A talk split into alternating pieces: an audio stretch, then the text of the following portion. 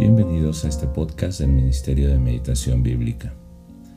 Queremos hoy tener una reflexión sobre el segundo libro de Samuel, capítulo 19, versos 9 al 20.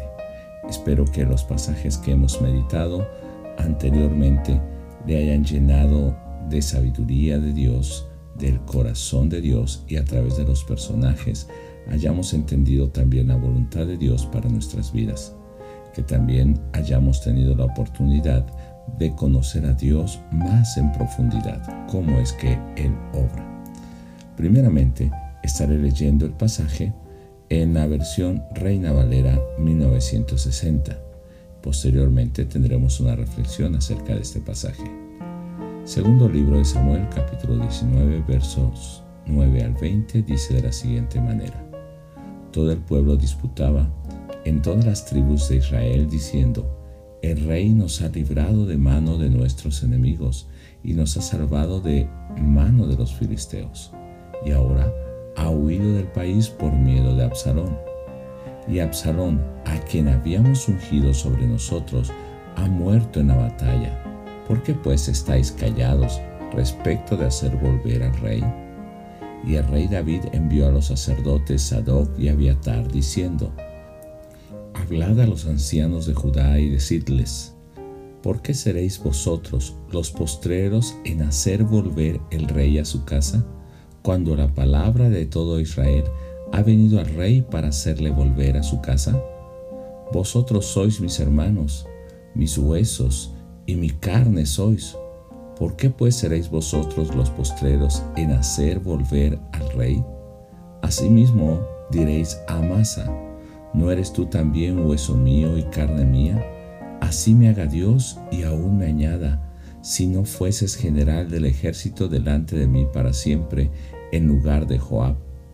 Así inclinó el corazón de todos los varones de Judá como el de un solo hombre, para que enviasen a decir al rey, vuelve tú y todos tus siervos. Volvió pues el rey y vino hasta el Jordán y Judá vino a Gilgal para recibir al rey, para hacerle pasar el Jordán. Y Simei, hijo de Gera, hijo de Benjamín, que era de Baurim, se dio prisa y descendió con los hombres de Judá a recibir al rey David. Con él venían mil hombres de Benjamín, asimismo Siba, criado de la casa de Saúl, con sus quince hijos y sus veinte siervos, los cuales pasaron el Jordán delante del rey y cruzaron el vado para pasar a la familia del rey y para hacer lo que él le pareciera. Entonces Simei, hijo de Gera, se postró delante del rey cuando él hubo pasado el Jordán y dijo al rey, No me culpe mi señor de iniquidad, ni tengas memoria de los males que tu siervo hizo el día en que mi señor el rey salió de Jerusalén no los guarde el rey en su corazón, porque yo tu siervo reconozco haber pecado y he venido hoy primero de toda la casa de José para descender a recibir a mi Señor el Rey. En este pasaje podemos ver muchas enseñanzas, pero quiero enfocarme en una de estas enseñanzas. Primero hablaré acerca de un contexto para que entendamos qué está pasando y después haremos una pequeña reflexión y terminaremos con unas preguntas contextualizando estas enseñanzas a nuestra vida. Primero, David en ese momento de este pasaje estaba llorando. Hacía duelo porque su hijo Absalón había sido muerto. Ese día de victoria, dice al principio del capítulo, parecía una triste derrota porque el hijo amado de David, el que conspiró para dar un golpe de estado, el que procuró matarle y resultó muerto, era el motivo del dolor de David. Pero recordemos que la raíz de todo este problema fue el pecado de David por menospreciar la palabra de Dios. Nuevamente David está regresando a Jerusalén y de nuevo viene con el rostro cubierto en señal de dolor.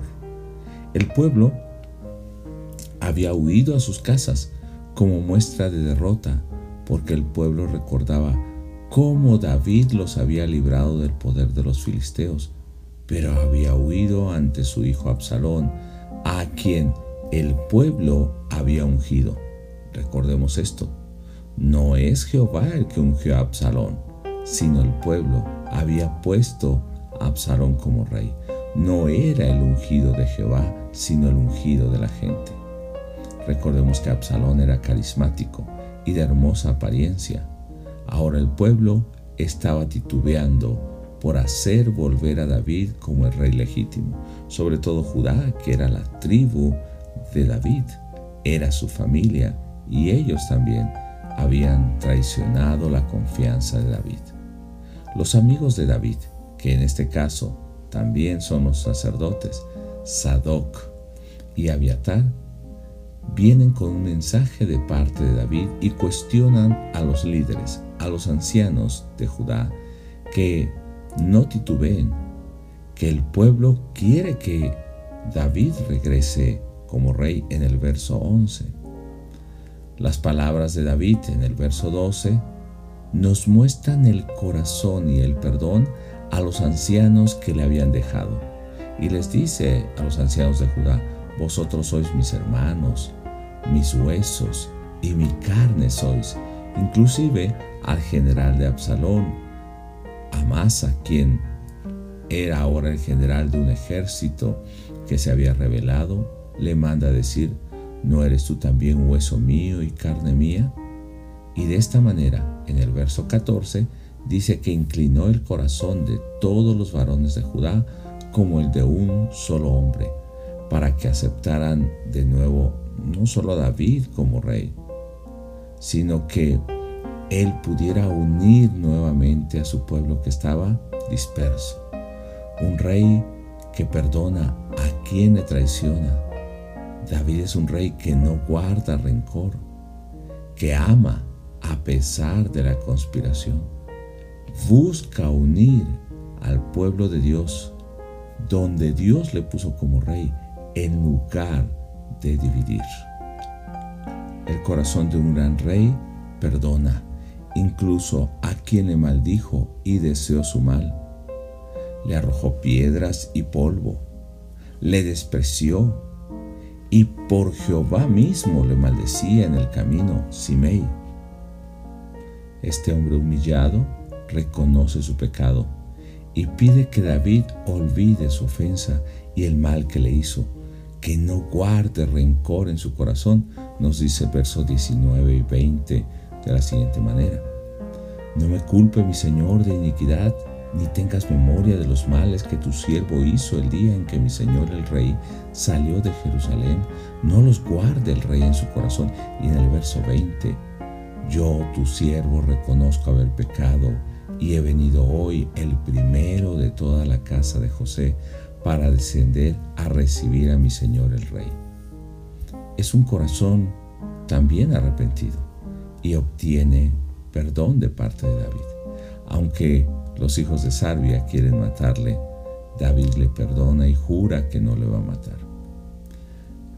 Volvamos a pensar que David está en un momento de dolor, de pérdida por su hijo, por la traición de un pueblo que ungió a Absalón Amasa es ahora general del ejército sublevado contra él, y el hombre que le maldijo Simei está humillado a sus pies.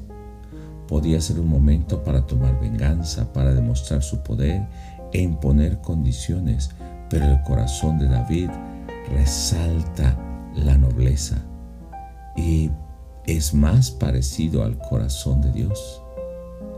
Vemos que eh, no hace lo que todos esperarían, sino aunque está de luto y con dolor en el corazón, es capaz de perdonar, de ganarse nuevamente el corazón del pueblo para tenerlo unido, de llamar a Masa para que ahora sea el general de su ejército y perdonar la vida a Simei.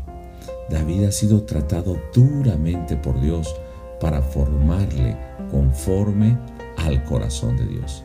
No fue solo un momento de sufrimiento, fue pérdida tras pérdida. Recordemos que es por causa de su desobediencia.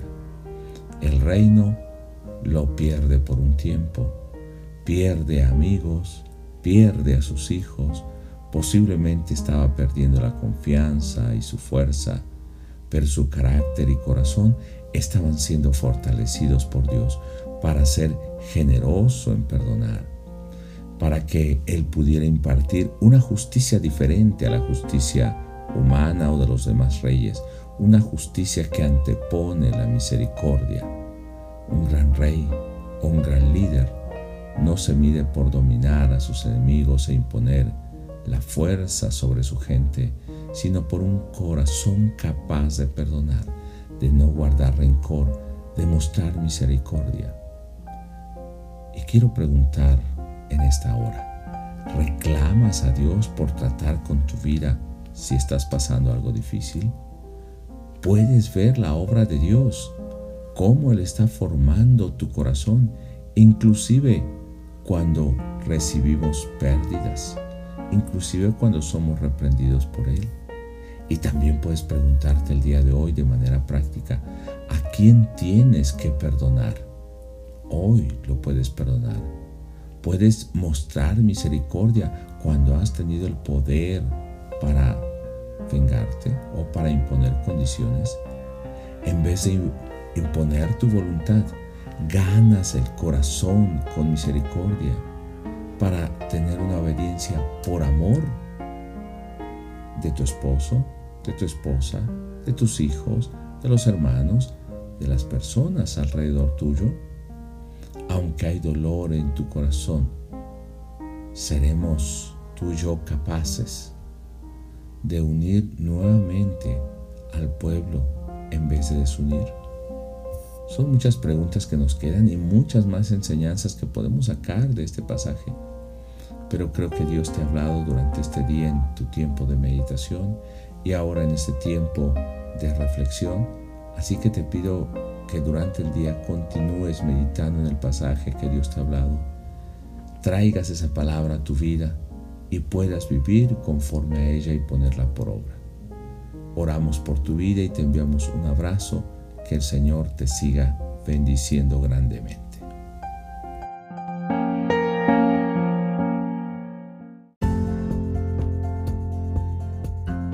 Le invitamos a seguirnos en nuestras redes sociales, por YouTube en Meditación Bíblica Internacional, por Facebook en Ministerio de Meditación Bíblica y en nuestra página que es www.meditacionbiblica.com.